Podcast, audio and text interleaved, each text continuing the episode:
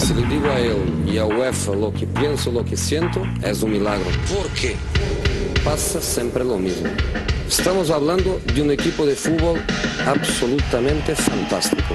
Yo no entiendo por qué. Solo para dejar esta pregunta, que es una pregunta que yo espero tener um, respuesta, termino mi carrera hoy. La Casa del Fútbol Internacional. ¿Por qué? I think I'm a special one. El 9 y medio radio.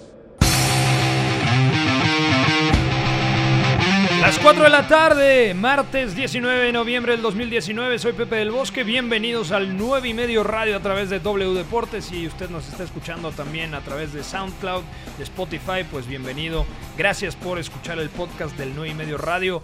Eduardo Zurita, ya tendremos que platicar de las 20 selecciones clasificadas a la Eurocopa multisede del próximo verano, Eurocopa 2020. Muy buenas tardes, Pepe. Buenas tardes a los que nos escuchan. Ya hay 20 plazas ocupadas para el Euro que viene el próximo verano y veníamos platicando que vienen selecciones muy fuertes, ¿no? Eh, decíamos que hace cuatro años se queda fuera Holanda, Sí. pero ahora todos los principales candidatos al título están. Y además se suman algunas otras selecciones que vienen jugando muy bien la fase clasificatoria, o Bélgica que viene creciendo mucho en esta década. Y bueno, al final va a ser un nivel muy alto el que tendremos en la Eurocopa multisede del próximo año. Preciosa Eurocopa y además tendremos programas especiales durante todo el verano para repasar punto a punto cada uno de los encuentros, como nos gusta el análisis en el 9 y medio radio. Pero antes de meternos en materia de la Eurocopa y también una noticia que ha sacudido a toda Inglaterra. Mauricio Pochettino ha sido destituido del Tottenham y ahora se frotan las manos tanto en el Santiago Bernabéu como en el Allianz Arena, ¿no? Porque Real Madrid y el Bayern Múnich estarían muy interesados en, en mandar o poder llevar a Mauricio Pochettino a sus banquillos. Que aquí vienen varias lecturas, ¿no? Una, eh, el trabajo que ya se hizo Pochettino en el Tottenham y qué viene a hacer ahora su destitución y cómo lo va a encarar el Tottenham, incluso qué técnico puede entrar ahí, porque hemos hablado mucho en estas dos, tres horas que desde la noticia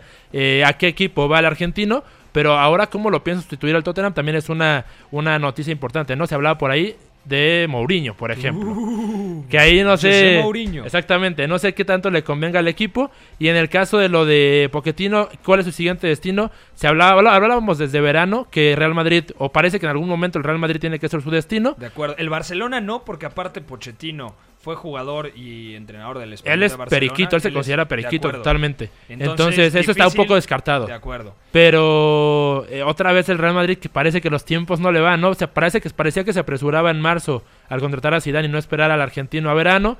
Y ahorita igual lo está manteniendo y no sabemos si el entrenador argentino lo va a esperar a Real Madrid hasta verano. Porque puede ser que el Allianz Arena sea un buen destino también. De acuerdo, porque además el técnico interino del Bayern tiene contrato hasta Navidad, hasta diciembre. Y en el Santiago Bernabéu, pues con los últimos resultados parece que está respaldado completamente Zinedine Zidane. Pero bueno, ya esto lo platicaremos en la segunda media hora de programa. Hoy repasaremos el túnel del tiempo y está en la línea telefónica un grandísimo crack, un estupendo analista, el señor Albert Morén. ¿Cómo estás, Albert? ¿Qué tal, Pepe? Muy bien, encantado de estar otra vez con vosotros. Todo bien. Eh, pasa a toda la gente que nos escucha tus redes. ¿En dónde te pueden seguir? Pues en Twitter, EUMD, que son las iniciales de en un momento dado, y después también en, en YouTube. ¿Cómo ponen en YouTube? Pues es EUMD Blog.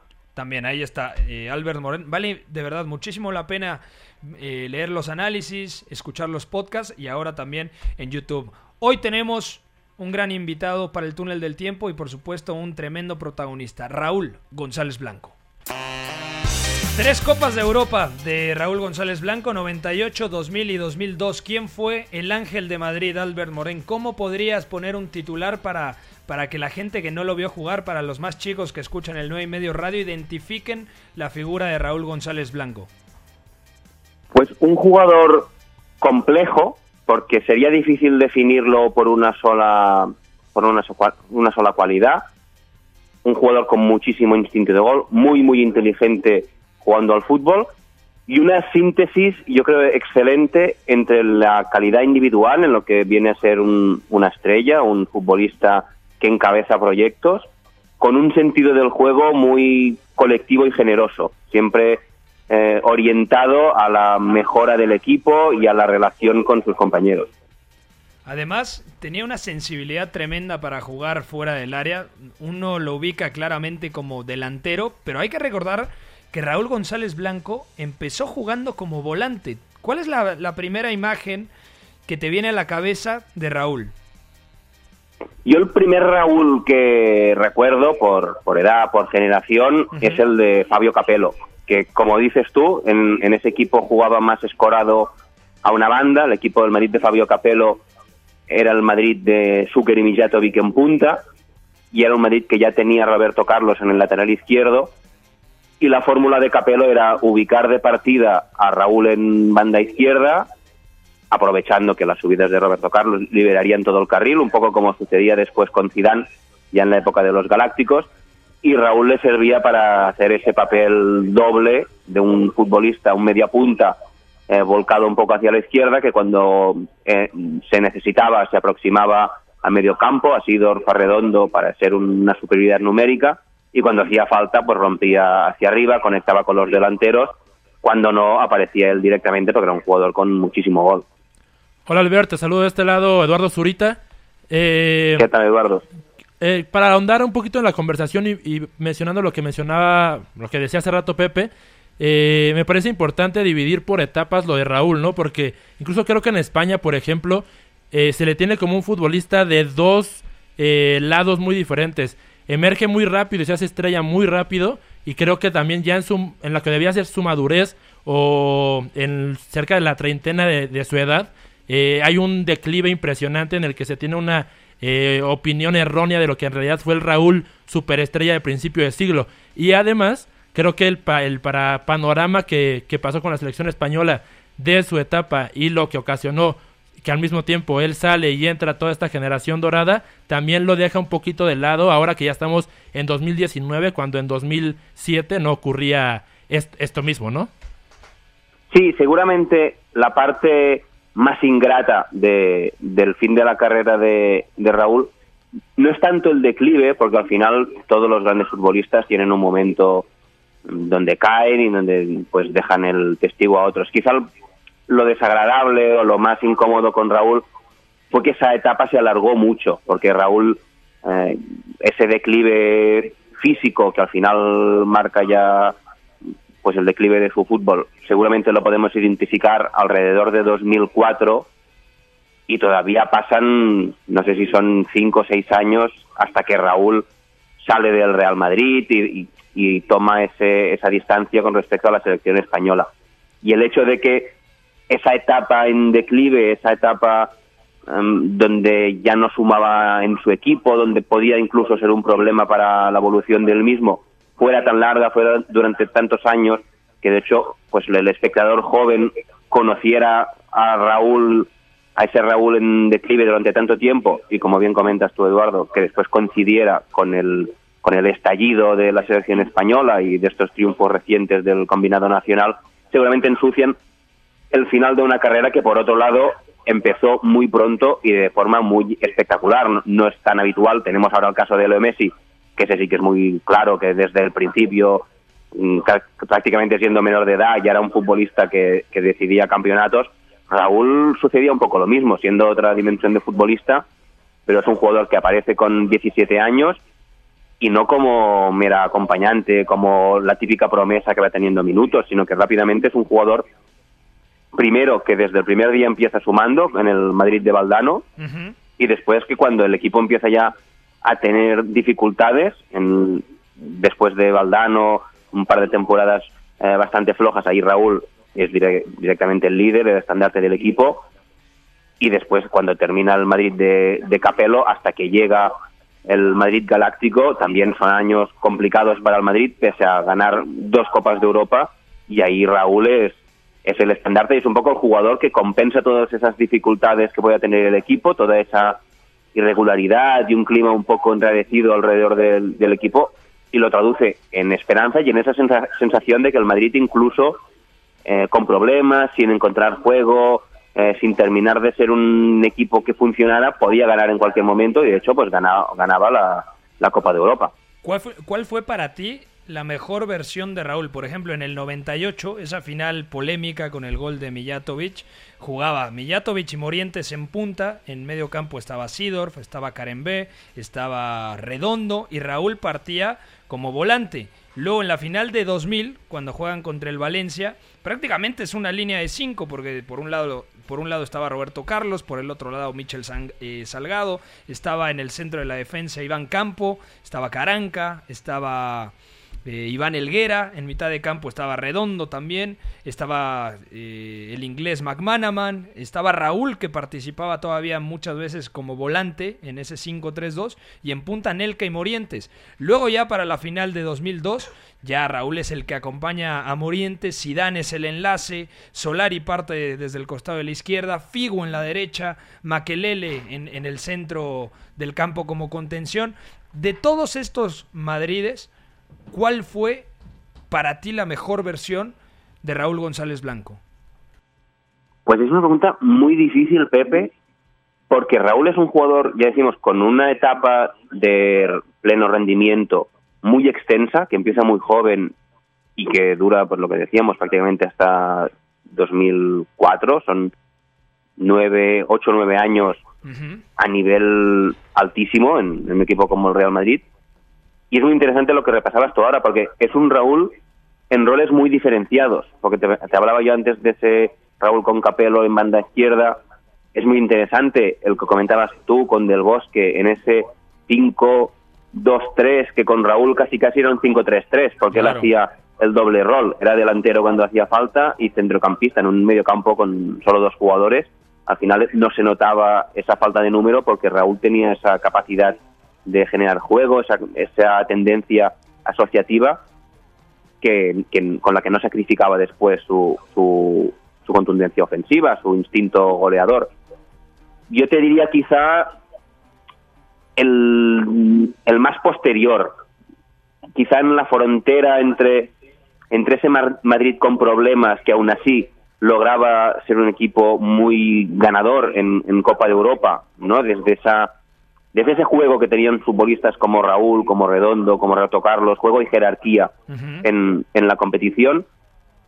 Y después el, Real Madrid ya posterior, cuando se suma Figo, Zidane, más tarde incluso Ronaldo, en, la temporada de Ronaldo, si no me falla la memoria, Raúl tiene una eliminatoria, un partido de ida contra el Manchester United en el Bernabéu estratosférico. Después el, Real Madrid cae eliminado, entre otras cosas porque Raúl eh, se lesiona pero es un, un, Raúl formidable. Yo, me quedaría con ese, ¿eh? esa frontera alrededor del año 2000, entre el paso del primer Madrid de Del Bosque y el segundo, el inicio de los Galácticos. Porque además, luego Raúl jugaba siempre, o sea, le tocó compartir con Ronaldo Nazario, le, le tocó compartir con Van Nistelrooy, por ejemplo, y siempre jugaba Ronaldo, Ronald, eh, perdón, eh, Raúl. Eh, Raúl, porque tenía una jerarquía tremenda, más allá de que tenía mucho gol, tenía una sensibilidad para ofrecer apoyos, para poner de cara a los elementos que llegaban desde atrás. Era un jugador realmente muy creativo. Y además lo que decíamos, que era muy versátil. podía jugar siempre porque prácticamente con el compañero que lo rodeara sabía encontrar la manera de adecuarse hemos hablado de jugar con dos delanteros como Mijatovic y Zucker, pues entonces caía banda. Si tocaba con Ronaldo, que igual tenía menos movilidad, pues Raúl suplía esa, esa carencia. Si el Madrid no tenía medio campo, pues tomaba cuerpo de centrocampista, de media punta prácticamente. Y jugaba mucho además, porque contra lo que ha quedado, o contra lo que muchas veces se ha dicho, físicamente era un, era un portento. Es verdad que no era un jugador alto, no era un jugador fuerte, ni siquiera era un jugador especialmente rápido, sobre todo en, el cambio de ritmo, no, no, tenía esa explosividad que podían tener otros delanteros de la época, no era Henry, no era Ronaldo, no, era ese, típico, ese tipo de, delantero rompedor. Pero sí que era muy ágil, era veloz, no en el sprint, pero sí en el resto de, digamos, en, en los movimientos que tenía, sí que era muy veloz y, y ahí sacaba ventaja a los, a los defensores. Y después tenía una resistencia brutal, era un jugador que no paraba de moverse durante todo el partido, con recorridos muy largos, podía empezar en la izquierda, terminar en la derecha, y así durante todo el partido, y con una constancia enorme. Era un jugador que perfectamente podía jugar pues mm, las 38 jornadas de liga o 40 cuando en España había 22 equipos. Era un jugador de semana tras semana, partido a partido, mucho despliegue y, y prácticamente apariciones constantes regularmente. Albert, hablando ahorita que, que estabas describiendo tú el perfil, eh, más allá de, de, su olfato goleador, los apoyos que tira, eh, cómo se juntaba con el equipo, a mí me da la sensación, no sé si compartan tú y Pepe, de estar hablando, por ejemplo, de Griezmann, ¿no? Para compararlo a un jugador actual y que el auditorio eh, ubique más o menos, más tangiblemente el, el, modo de juego de que tenía Raúl. No sé si tú tirarías algún otro nombre para, para hacer más visible todo esto que, que, que comentas. No, pues no está mal, no está mal tirado. Es verdad que a nivel físico son distintos. Griezmann es un jugador, ese sí más explosivo, eh, más corpulento, tiene más cuerpo. Seguramente no, no tenga la, la sensibilidad fina que sí que tenía Raúl, pero sí que es un jugador de movilidad, de sumar en medio campo, con mucha pegada, con mucha llegada arriba. Yo lo diferenciaría quizá en esto, que Raúl era más más delicado, más ligero a la hora de interpretar el, el, el, fútbol, casi más vaporoso, casi diría. Y Griezmann sí que es un jugador más contundente, más corporal. ¿Te acuerdas que todavía le toca coincidir una temporada con Cristiano Ronaldo? La 2009-2010. ¿Te viene algo a la cabeza cuando hablamos de Raúl González Blanco y Cristiano Ronaldo? Porque en ese entonces, Cristiano Ronaldo, cuando se retira Raúl del Real Madrid, cuando se va al Schalke 04 a, a Alemania, Raúl ya tenía tres Champions en la espalda. Y Cristiano Ronaldo apenas había conseguido la de 2008 con el Manchester United. Pues se me vienen a la cabeza mmm, dos cosas. Por un lado, esto que comentas tú, el, el testigo a la hora de, de heredar ese Madrid victorioso que Raúl en cierta manera rescata, porque cuando el Real Madrid gana la séptima, pues hacía tres décadas que el Madrid no había ganado la Copa de Europa. Uh -huh. Y alrededor de Raúl, de Roberto Carlos, de Redondo, de Fernando Hierro, el Real Madrid sí que recupera esa identidad ganadora, ya digo, incluso en temporadas que en Liga quedaba muy lejos de la cabeza, que el equipo no funcionaba futbolísticamente, pero después acaba esa jerarquía y ese saber jugar los partidos en Copa de Europa que le valían eh, pues ganar el ganar el título y seguramente un punto de esa herencia ganadora que recupera para el Real Madrid es fácilmente rastreable en los ciclos que han venido después, y especialmente en la figura de, de, de Cristiano Ronaldo. Pero por otro lado también me viene a la mente un poco el, las, el hacer visible el fin de ese Raúl que comentábamos ya en declive casi casi desde tres, cuatro temporadas atrás, que un poco alrededor suyo los técnicos se habían adaptado, le habían reducido un poco los, el rango de recorrido, lo habían acercado al área y más o menos habían adaptado a un, a un Raúl más menguado. Cuando llega Cristiano Ronaldo, pues la referencia pasa a ser otra, ya no hay dudas como podía haber antes con Robén, con Van Nistelrooy, con Robinho, ahí todavía la distribución de jerarquías podía estar más repartida o, directamente inclinarse hacia el capitán. Con, Cristiano Ronaldo esto ya no sucede y además ya es muy evidente también la diferencia de ritmos, la diferencia física. Hablamos que, Raúl en ese declive viene muy marcado por, el, declive físico, porque pierde, pues pierde esa resistencia que hablábamos, esa agilidad, esa velocidad en el juego, ese ritmo sobre todo que tenía en el juego, y enfrente la llegada de Cristiano Ronaldo, que parece un extraterrestre, que físicamente es un avanzado a ese momento. Y yo creo que es un poco la, la frontera, un poco cuando Raúl deja el testigo y al mismo tiempo eh, la llegada de Cristiano un poco casi lo condena a tener que abandonar ya el Real Madrid y en consecuencia la élite. Es, es, hasta simbólico, ¿no? Porque Cristiano llega con el 7 del Manchester, pero se queda con el 9 en esa primera temporada. 9, sí. Y como todavía sin poderle dar la estafeta y hasta que, bueno, tenía que hacerse Raúl simbólicamente a un lado uh -huh. para que él tomara el 7 y al mismo tiempo la, el liderazgo del equipo. Sí, totalmente. Sí, un poco por eso, porque ese, ese Raúl ya necesitaba que a su alrededor se adaptara el equipo. No era ese jugador que antaño podía in, inscribirse en cualquier conjunto y mejorarlo por sí solo, que más bien era, era lo contrario, era un jugador que rescataba equipos. Pues ese Raúl ya veterano sí que necesitaba, en cierto modo, que el equipo lo rescatara a él, que se pensara en relación a él. Y ya, pues es el, ese paso a Cristiano Ronaldo era ya difícil que se diera en la unión de los dos. Todavía a Raúl González Blanco le da para condicionar en la Champions con el Schalke 04. En aquel equipo del Schalke 04, por ejemplo, el portero era Manuel Neuer. Estaba, además de Neuer, Hubides, que luego fue campeón del mundo en 2014. Jugaba como compañero de Raúl en el ataque Klaas-Jan Huntelaar, que también el holandés participó en el Real Madrid, actualmente en el Ajax. Estaba un compatriota como jurado.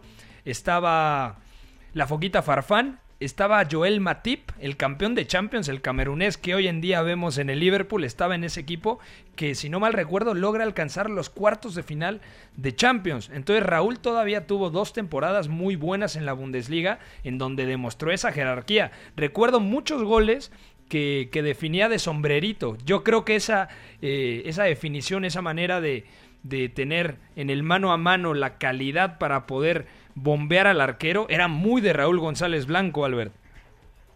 Sí, el, es seguramente su, su finalización más, más típica, más característica, esa capacidad que tenía para la vaselina a la salida del, del portero.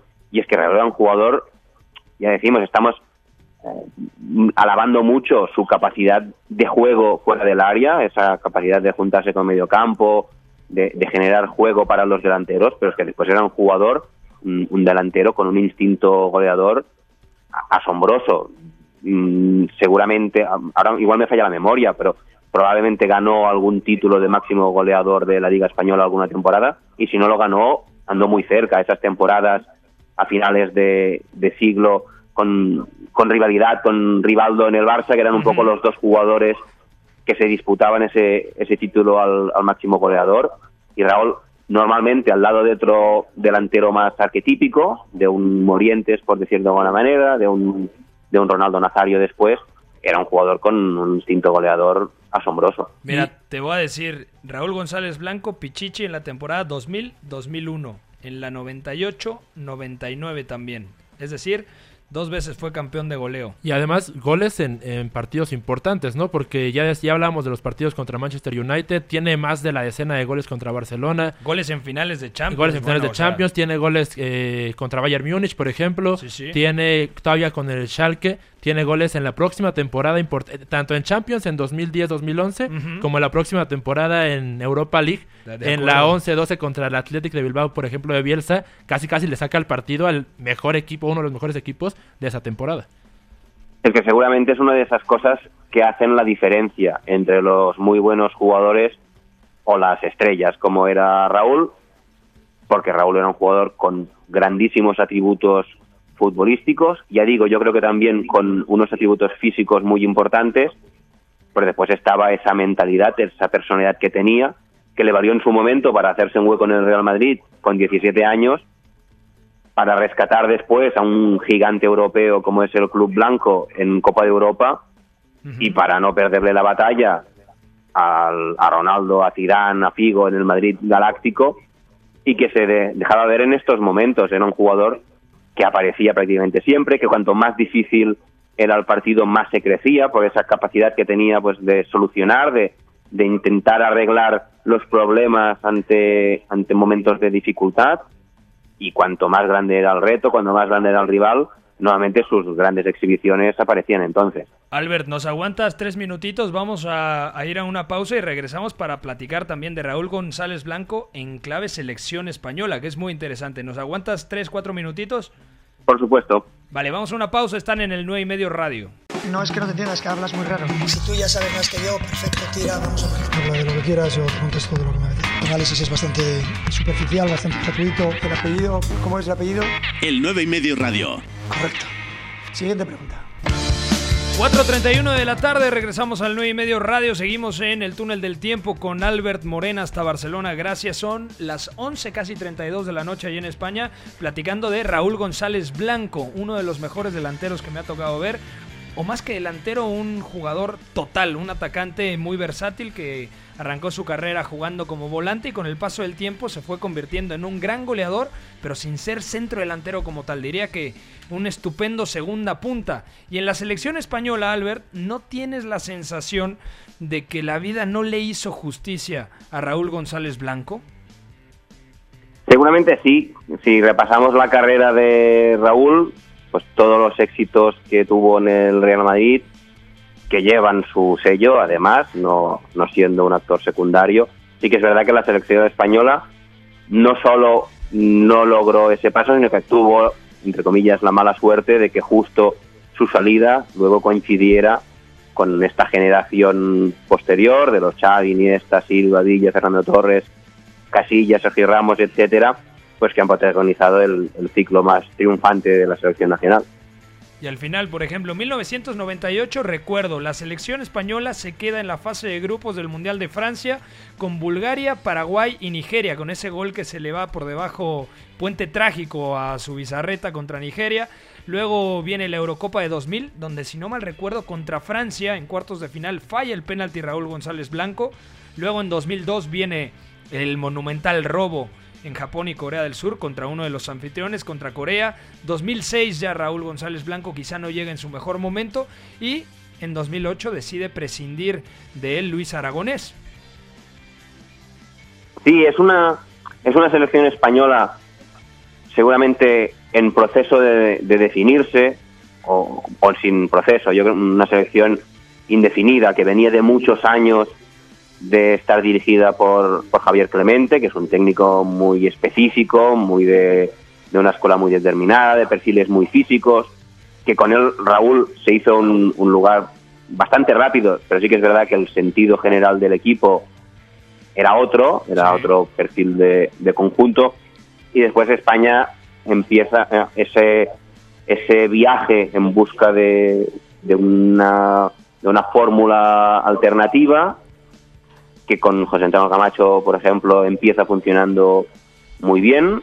Es, esa Eurocopa del 2000 me parece quizá el, el punto previo a, a, Luis Aragonés donde mejor funciona la selección española. De acuerdo, sí, sí. Y es verdad que justo en esa eliminatoria, en esa eliminación contra Francia, pues quizás uno de los partidos más más flojos de Raúl con la selección, o si no flojos, menos identificativos con él, porque él que siempre precisamente es un jugador ¿no? que destaca por aparecer, por echarse el equipo a las espaldas, por liderar, pues quizá en ese duelo eh, pues no, no lo encontró, por lo que fuera no, no terminó de sentirse en el partido y además un, un duelo simbólico muy contrastado porque enfrente estaba Zinedine Zidane, que en cambio pues sí que fue esa figura en esa Eurocopa, ya heredado el liderato de, del Mundial del 98, donde sí que pues Zidane ejerce una jerarquía sobre el partido muy superior.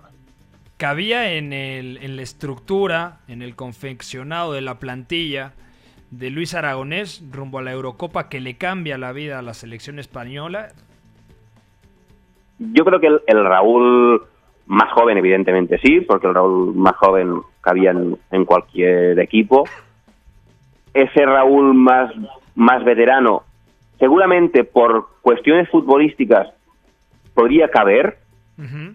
quizá no como una pieza troncal, principal, ni siquiera titular. En ese equipo probablemente ya la pareja debía ser Fernando Torres, David Villa, por entendimiento, por futuro, por consonancia con lo que se estaba construyendo, pero sí que un jugador del perfil de Raúl, desde un plano más secundario, de banquillo, con esa calidad que tenía para poder solucionar eh, problemas en un momento determinado, para sumar gol, como de hecho hizo en su último torneo internacional, sí que podía sumar. Lo que ocurre que, claro, diferenciar o separar el Raúl meramente futbolístico del Raúl símbolo, jerárquico, de todo lo, de todo lo que implicaba es un ejercicio irreal, del mismo modo que decíamos que el Real Madrid a partir de 2004, 2005 eh, seguramente ya arrastra un, un Raúl en declive del que todavía no se puede separar porque le faltaba esa figura de Cristiano Ronaldo, pero al que se siente obligado a seguir atado.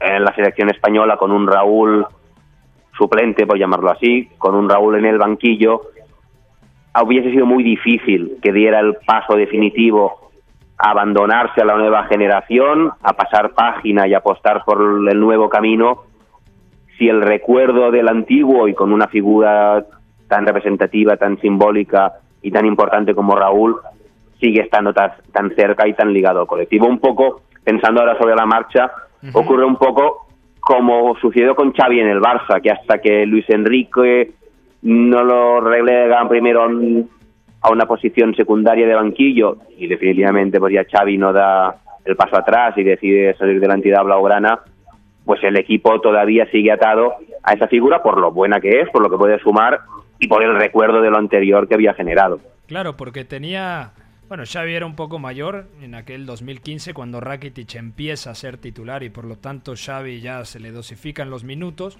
pero con Raúl tenía menos de 30 años, de hecho es el 6 de septiembre de 2006 cuando España pierde en Belfast contra Irlanda del Norte, que Luis Aragonés, justamente Raúl acababa de cumplir las 100 internacionalidades, es decir, los 100 partidos con la selección mayor de, España, es cuando Luis Aragonés ya prescinde de él. Y luego en 2008, el 16 de mayo de 2008, cuando da la lista para la Eurocopa, bueno, se confirma que Raúl González Blanco ya no estaba en los planes del eh, seleccionador español. Era un poco también quizá limpiar un poco la, la, mentalidad de la selección española, porque si bien Raúl González Blanco a nivel de clubes es uno de los mejores, es un ícono por todo lo que ganó con el Real Madrid, tanto en Liga como en la Copa de Europa, pero a nivel selección quizá quería Luis Aragonés cambiar un poco la mentalidad, más allá del plan futbolístico y que tenías a David Villa y a Fernando Torres en su pico, pico de rendimiento, quería cambiar un poco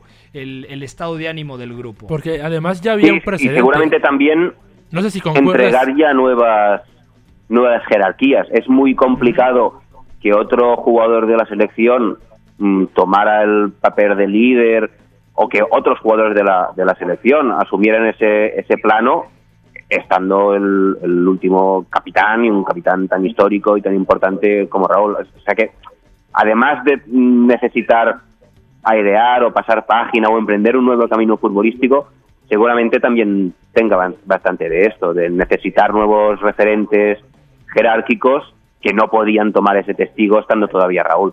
Totalmente de acuerdo. ¿Querías decir algo? Porque mencionaba a raíz de sus comentarios lo del Mundial de 2006. Al final ese Mundial empieza ya con, con dándole la delantera a Villa Torres pero termina entrando Raúl en el equipo y termina jugando el partido otra vez contra Francia, donde terminan cruelmente eliminados y creo que ya era como una demostración para Aragonés y para la afición de cierta forma de que bueno, la generación era la que debía de jugar y al final Raúl quedó muy muy eh, señalado para ese partido otra vez contra Francia como seis años antes, ¿no, Albert? Sí, es que es, lo que decimos. Al final es, es complicado tener a Raúl en el banquillo y tener un momento de dificultad y no apostar por él, pues porque sabes lo que ha sido capaz y que en un momento de, de genialidad mm, pues puede resolverte una situación o tenías instinto de gol y en cualquier momento lo puede hacer, pero al mismo tiempo seguir anclado, seguir recurriendo a esa carta seguramente te impida pues ya entregarte a, a las demás.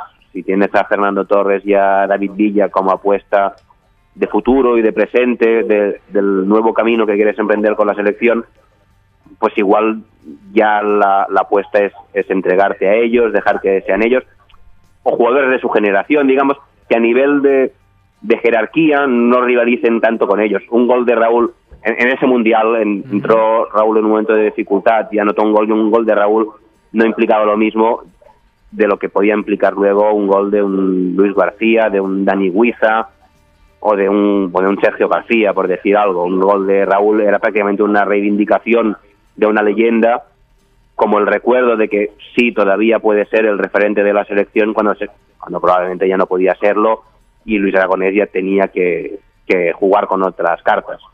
Raúl González Blanco, después de su paso por el Schalke 04, va a Qatar con el Al Sadd, luego va al New York Cosmos de la segunda división del fútbol norteamericano y en 2015 se retira. Ha sido un placer, Albert, charlar sobre Raúl González Blanco, un delantero que, bueno, tiene ese contraste, ¿no? De que al final, a nivel de selecciones, nunca terminó de por levantar un título, ¿no? Y por lo tanto se le infravalora, creo, un poco, pero a nivel a nivel clubes fue uno de los máximos referentes de la Copa de Europa iniciando la década pasada, ¿no? Bueno, ganó 98, como decía, 2000 y 2002.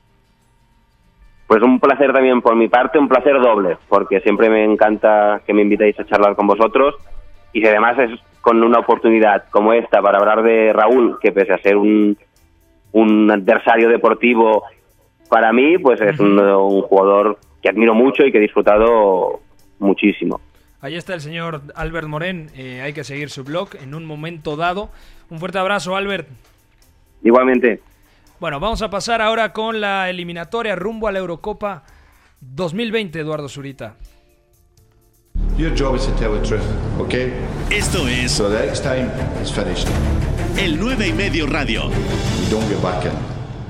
Ya tenemos a las 20 selecciones, 20 de 24, porque todavía falta el repechaje vía UEFA Nations League, rumbo a la próxima Eurocopa. ¿Quiénes son las clasificadas? Grupo A, Inglaterra y República Checa.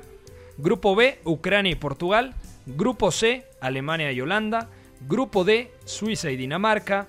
Grupo E, Croacia y Gales. Ojo que hoy Gales ganó con una exhibición de Gareth Bale, de Joe Allen y de Aaron Ramsey. Grupo F, España y Suecia. Grupo G, Polonia y Austria.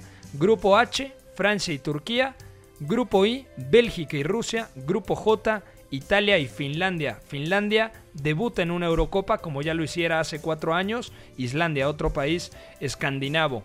Bueno, ¿cómo está el tema de la UEFA Nations League? Es una locura, ¿eh? Del grupo D, Vamos a hacer el mayor esfuerzo posible, ¿no? para que Lo podamos comprender todos. Grupo D, entre Kosovo, Macedonia, Georgia y Bielorrusia, estará uno. Grupo D de la Nations League, hay que aclarar, ¿no? Porque ahorita dijiste grupo D de la clasificatoria. Exactamente. Pero este fue el torneo que ya se jugó antes de lo clasificatorio de este año. Entonces, habrá un debutante entre Bielorrusia, Georgia, Macedonia o Kosovo. Y que ahí Kosovo parece que tiene las de ganar, ¿no? Sobre todo por la madurez que mostraba en estos juegos contra Inglaterra, por ejemplo, ese grupo que le tocó en el clasificatorio. Nos piden que ya no digamos Macedonia porque los griegos se molestan. Macedonia del Norte, discúlpenme. En el grupo B está Bosnia, Eslovaquia, República de Irlanda e Irlanda del Norte. Ojo con ese partido entre las dos Irlandas, ¿eh? Del grupo B también sale otro participante para la Eurocopa de 2020.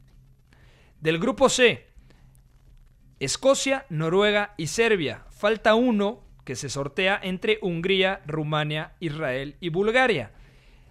Los otros tres que no salen para este grupo se van directamente al grupo A, porque el único de la UEFA Nations League que no pertenecía o que no clasificó directamente vía eliminatorias es Islandia. Es decir, entre Hungría, Rumania, Israel y Bulgaria, tres de ellos estarán con Islandia en el grupo A. Es decir, Islandia tiene muchísimas posibilidades de volver a estar en la próxima Eurocopa, ¿no?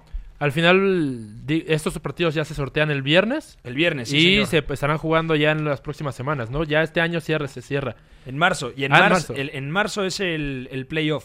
Pero el sorteo de la Eurocopa es el 30 de noviembre. Aún con estos nombres por poner ahí, ¿no? En el cuadro.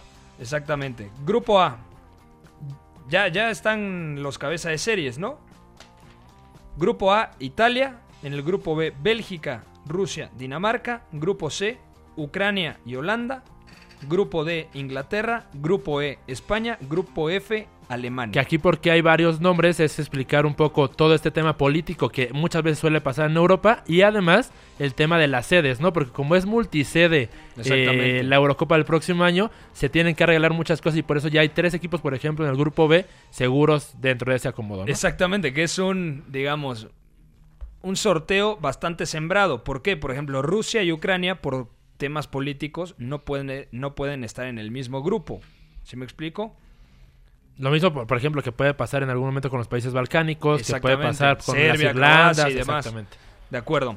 Eh, ¿Algún equipo que te llame mucho la atención para ver en, en la próxima Eurocopa? Lo de O sea, Gales a más mí me allá encanta, de eso, ¿eh? me parecería bueno hablar de lo de hoy de Gales porque eh, dos cosas, ¿no? Uno, lo de Gareth Bale, que siempre es otro jugador cuando juega con la camiseta roja, cuando lo hace con la camiseta blanca el Real Madrid. Ah, hoy hablamos de... bueno, bueno, bueno. No metió un golazo en una final de Champions contra la Juventus. Digo, sí, Perdón, contra el Liverpool. pero él también, digo, lo ha dicho y se, se ve, ¿no? Se, se nota cómo él, su Ya juego estar, lo ¿no? demuestra felizmente en, en Gales, exacto. En- con la camiseta blanca es, bueno, ahí estoy, es mi club y lo hago lo mejor posible, pero se nota otro ánimo cuando lo hace con Gales. Y hoy se sale completamente. Pero más allá de eso, me parece importante lo que comentábamos de camino hacia, hacia la estación Pepe. El equipo que tiene Gales me parece que lo respalda mucho mejor que lo que lo hacía, por ejemplo, hace cuatro años, que consiguieron por primera vez la clasificación. Tiene mejores nombres, pero no quiere decir que este equipo compita mejor. ¿A qué me refiero con esto? Que el plan de juego de, de Gales, la Eurocopa pasada, era buenísimo porque era línea de 5, dos centrocampistas, dos mediapuntas con Bale y, y Aaron Ramsey, Joe Allen como medio centro, Ashley Williams como, como líder de la saga. En punta estaba Robson Canu, que parecía Luis Suárez eh, En la Eurocopa 16, ajá. y el tema es que ahora tiene más talento. Está Daniel James, el chico del Manchester United. También está Harry Wilson, el canterano de Liverpool. Canterano de Liverpool, que actualmente juega en el Bournemouth. O sea, creo que tiene un equipo con más talento, pero no sé si el plan vaya a potenciar el colectivo al momento de enfrentar a los grandes equipos. Hay que recordar que Gales hace cuatro años fue semifinalista de la Eurocopa. con grandes partidos, por ejemplo, ante Bélgica. Eso que fue es el cuartos de sí, finales, sí. es que yo creo que el, el punto culme, el culminante de, la generación y queda eliminada contra Portugal a la acuerdo. campeona. Pero es cierto, completamente. Hay mejores nombres, pero le falta que sea Ryan Giggs, que ahora es quien está comandando esta generación eh, para la Eurocopa, darle ahí un puntito de solidez táctica para que puedan competir de igual manera que lo hicieron hace cuatro años. Qué triste para Ryan Giggs, ¿no? Que nunca pudo disputar un Bueno, al menos está ahora como DT, Claro, ¿no? Digo, algo acuerdo. es algo, porque no lo pudo como jugador y al menos ahora, ahora sí lo va a poder disfrutar desde el banquillo. Alemania. Hoy Alemania ganó. Tiene todos los reflectores el equipo alemán. eh, derrotó 6 a 1 a Irlanda del Norte. Que empezó perdiendo con gol de Smith del conjunto alemán. Luego Gnabry, Goretzka, Gnabry en dos ocasiones más. Hat-trick del futbolista del Bayern Múnich. León Goretzka, otro elemento del equipo bávaro. Y Julian Brandt al minuto 90, el futbolista del Borussia Dortmund. Me preguntaba la gente, ¿es que no le hace falta un defensa central a Alemania para poderla considerar como firme candidato a la Euro? Hay que recordar que Niklas Süle, el futbolista del Bayern, exfutbolista del Hoffenheim, está lesionado, por lo tanto hoy Emre Can, el centrocampista de la Juventus, tiene que jugar en la saga junto con Jonathan Tag, el zaguero del Bayer Leverkusen, Jonas Hector, el eterno Jonas Hector del Colonia, jugó como lateral por la izquierda, Klosterman, que está teniendo buena temporada con el Leipzig como volante por derecha, tres en mitad de campo, Gundogan, quizá un poquito más adelante, junto con Cross y Kimmich, que me parece este medio campo Puede puede, ser titular. aspirar a ser titular, de acuerdo. Goretzka, quizá recargado más en la derecha, Julian Brandt partiendo desde la izquierda y Nabri en punta. Y ahí, lo que, como, como bien mencionas, lo de Nabri, por ejemplo, está funcionando muy bien durante los últimos partidos y me parece que se va a quedar ahí como argumento Sí. muy fuerte en la delantera. Pero yo ya mencionaba... Más que Timo Werner, A mí me parece que puede ser complementario. De hecho, en la fecha pasada Sí. terminan jugando juntos y me parece que lo pueden hacer bien. El problema es la defensa. Como ya decías, eh, Hummel ya pasó, Boateng ya pasa, Schule lesionado. Y yo- Ginter con el Gladbach. sí, pero no lo veo con los galones que, que podían tener otros nombres en la época reciente. ¿no? De hecho, yo le preguntaba, por ejemplo, a Beto, a Bat, que son los que más siguen la liga, si había nombres y me mencionaban algunos, pero yo la verdad no termino de ver uno con gran potencial como los tres que mencionamos. Es que sí falta un referente en la saga. O y puede ser un problema grave. Al final los equipos suelen sufrir de eso. Por más que tengas todo bien organizado, si no hay ese referente, suele ser un problema en estos torneos continentales. Y hay que ver qué plan es el que busca Joaquín Love. Si busca un equipo protagonista en campo rival o un equipo mucho más vertical. Porque mostró, por ejemplo, en la Confederaciones 2017, cuando le pone un baile a México, era un equipo muy vertical. Luego en el Mundial intenta otra vez tener la pelota. Es que es justo encontrar el equilibrio entre ese equipo de cross, que yo diría que es el de Rusia, y el de Timo Werner, por ejemplo, Goretzka, que fue el que mostró en, en- bueno, el que most- el, de Cross que es 2018, porque también Ujú. es Rusia, y el que mostró en Rusia en la Confederaciones en 2017, ¿no? De acuerdo. Ese equilibrio que aún le falta encontrarle eh, la llave y que aún este problema de la defensa lo, lo condiciona, porque incluso una solución puede ser tres centrales y poner a, a Can como ese central por derecha que se ha usado tanto en su club como en la selección, pero digo, faltan varios meses para el torneo y a ver qué solución le puede dar. que ya también ha probado la línea de tres constantemente. Y lo que para mí es indiscutible es que va a jugar Joshua Kimmich en el centro del campo junto a Tony Cross. Y seguramente con esta pareja de centrocampistas, Alemania tiene el mejor doble pivote o dos de los tres mejores centrocampistas del mundo actualmente. Es probable, al final lo de Francia es otra cosa, lo de España a lo mejor se acerca ya al- algún nombre, pero como centrocampista de juego, y lo de Kimmich y Kroos va muy bien, incluso lo, yo te diría que el 3, pensando tres centrales más carrileros suena bien, por Klosterman, por eh, otro nombre de, de Leipzig, que se me acaba de ir ahorita, Klosterman y Halstenberg, por ejemplo, Halstenberg, sí, sí. ambos laterales, uno por un lado, Sí, uno por el otro, quedaría bien por ahí esa opción también para Alemania. Bueno, noticias interesantes. Regresó Luis Enrique a la selección española. Robert Moreno pidió su salida. Esto pff, se viene un- una película difícil. ¿no? Es más crisis institucional de la selección española, de Ru- Rubiales, Rubiales. que otra cosa, ¿no? Rubiales, el, el poco protagonismo que tuvo como jugador, ahora lo quiere eh, recobrar co- como, Directivo. como directivo. Por ahí alegría por Luis Enrique, porque era una situación difícil. Sí, y Luis Enrique se fue por una desgracia. Que falleció su Sí, sí. hija y tenía los, eh, las puertas abiertas para regresar cuando quisiera. El tema es cómo lo cómo trata esto la federación. Porque si Rubiales le pedía a Julen Lopetegui que fuera transparente cuando en la antesala de un mundial ya estaba negociando con el Real Madrid o ya había negociado, ahora cómo le pide...